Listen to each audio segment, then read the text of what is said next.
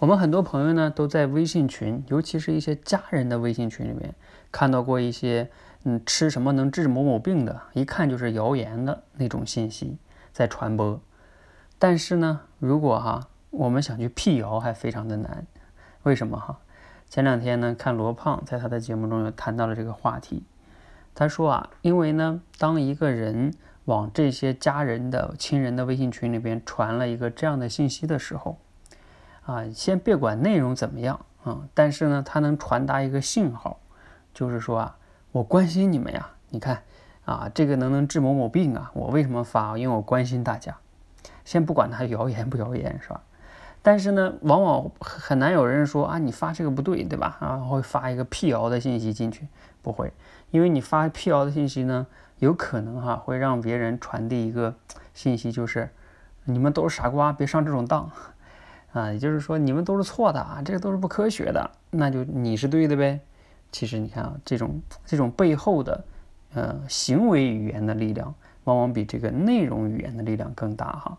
啊，用通俗的话来说，就是说，你说了什么，有时候往往不重要，重要的是别人看你做了什么，很有意思吧？也就是我们经常说的那句话，叫身教大于言教。就像我们在教育孩子的时候，你天天跟他讲，哎呀，学习很重要，很重要，但是呢，你自己好像从来没有去好好学习，没看过一本书，反而呢，你天天下班之后就看手机、刷短视频、玩游戏、刷剧等等等等的。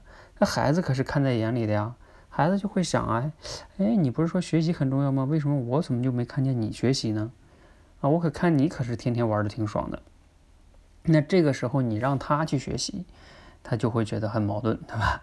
所以身教大于言教，也就是这个道理了哈。相信大家不容不难理解哈。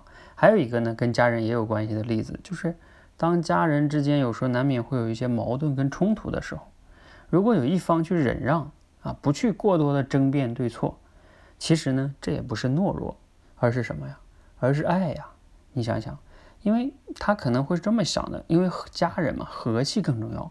我不去和你争对错，因为呢，证明你你错了，我对了，那又能怎么样呢？你也不开心，是吧？所以我去忍让一下，大家和气了，反而更重要。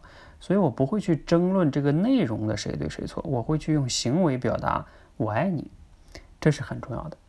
所以今天这个节目呢，就想简单跟大家分享这个话题哈，就是那句话，你说了什么往往不重要，重要的是你做了什么，也就是我们说的行为语言的力量远远大于内容语言。